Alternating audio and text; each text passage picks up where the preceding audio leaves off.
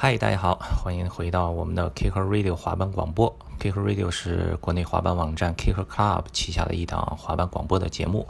上一个周末，我们和万斯中国的两个滑手孙坤坤和邢岩一起去新加坡参加了万斯职业公园滑板赛洲际锦标赛新加坡站亚洲区的这个预选赛。来参加这次比赛的，除了中国的滑手，还有韩国、日本、新加坡、马来西亚等很多亚洲其他国家的滑手。我们也利用这个机会采访了中国周边的国家的呃滑板协会的代表。今天放出来的是采访的第二部，日本滑板协会的理事西川龙。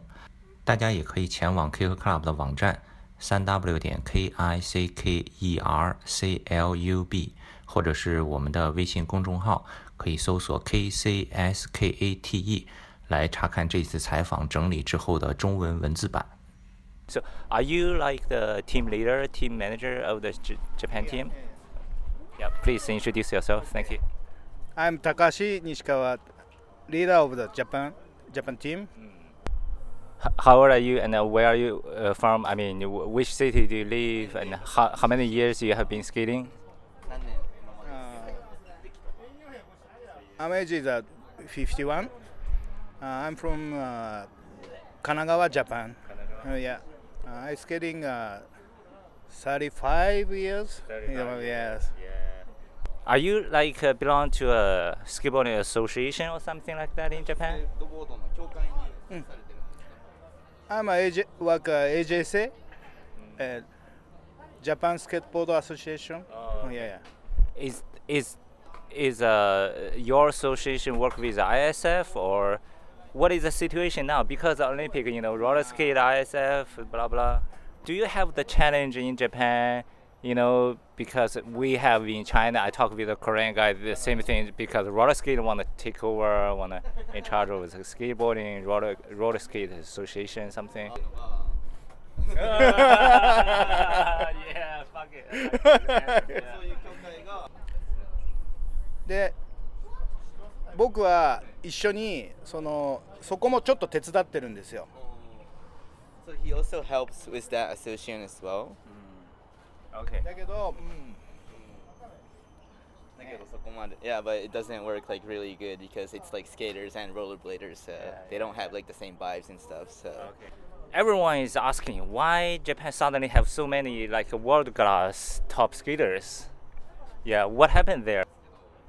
なんでってことだよねでも日本日本は正直アジアの中ではまあトップクラスのところなんだけど見てる先がやっぱりアメリカだったりヨーロッパだったりだからみんなそこに行って練習してるんでそういううまい子が出てる So like a lot of like Japanese skaters, like they still like like the young kids, they want to like be like worldwide worldwide class. So they like in their young age, they go to America, they go to Europe. So they actually skate a lot in that like uh places. So they have like oppor- yeah.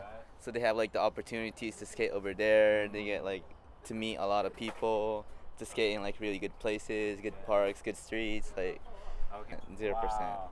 Until now, even now is the 2020 Tokyo Olympic is in your country.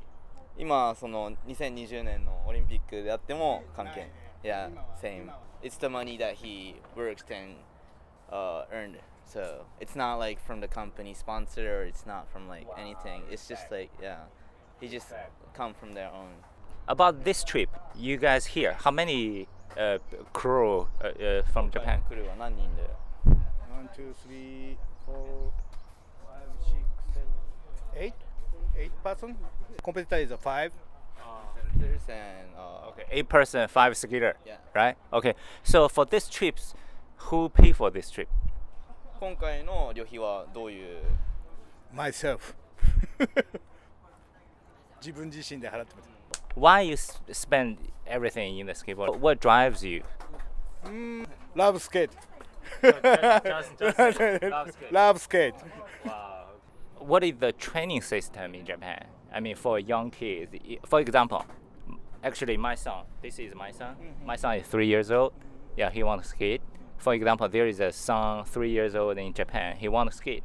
What is his way past to like Yoto today? うんその今の日本におけるトランジッションのその現状とそのそれこそちっちゃい子たちがスケボーを始めてそういった環境は今日本はどういうないないミニランプしたりぐらいしかないランプラあのビッグランプしたりぐらいしかないからそこで練習してやっぱアメリカにこういうねすごいここいいよねっていうそういう感じかな So they aren't that like really like good bowls a lot in Japan. So like what a lot of like Japanese skaters do is they like uh, learn how to skate from mini ramps and like all those like just like little stuff. And after that, when they get good, they go to America, and then they get to skate that really good But transition. For the first step is the Japan local ski shop the skater gonna training them or you know like uh, where where to find uh, or just the skater with friend and then learning by himself. うんそのスケート始める始めやるにあたってそのどういう始める人にとって 例えばそのスケートショップでそのスクールがあったりとかそれとも友達とかと一緒に滑ったりっていうのは？あまあそれがす最初はそれがあってそれでパークで友達ができてでそれと一緒にいろんなとこに行くようになってでそれでみんなアップしあのレベルアップしていくっていう感じかな So like the start is kind of like the same. So like you go to like the skate shop and then you like learn a little bit how to skate. But if you go to the park, you'll meet a lot of like skate friends and stuff. So after like meeting skate friends, it's kind of easy. So Yeah. Okay. It's And then- it's a natural way. yeah, it's a natural way. Like as skaters, like if you go to a skate park, you'll just meet people and just like yeah.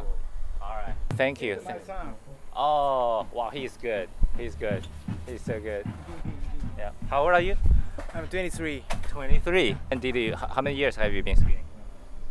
どれぐらいだろうな11は12 Okay. So, have you been skating in US うーん like once a year or like uh, you know a couple of years living there or because your style looks not Asian at all.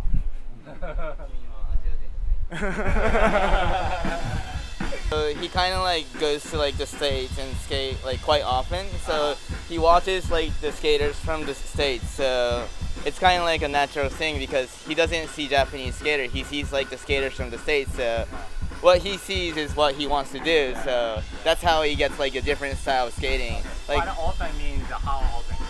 how often? どのぐらいの頻度でアメリカとか1年に2回は多分行ってる Maybe like twice a year. Oh, He goes to the states. For each time is like a month something. 1ヶ月1回のあれはどんぐらい行く？ 一ヶ月短い時は1週 ,1 週間で長い時は3ヶ月 When it's short, he goes for like a week, but when he goes for like a long term, he goes for like three months. Oh wow! So if w- when you go to US, where where do you stay? California, stay with friends, or like go to Woodward, or, s- or そのアメリカ行った時はどこに泊まってブルックスブルックスんち友達んちうん泊ま like his friend's place, his like sponsors, his like boss's place, like so it's kind of like all the connections from skateboarding. So Gotcha. Okay, thank you, thank you, thank you. Hope to hope. I wish you can win the content and see you in Shanghai in September. Right? cool.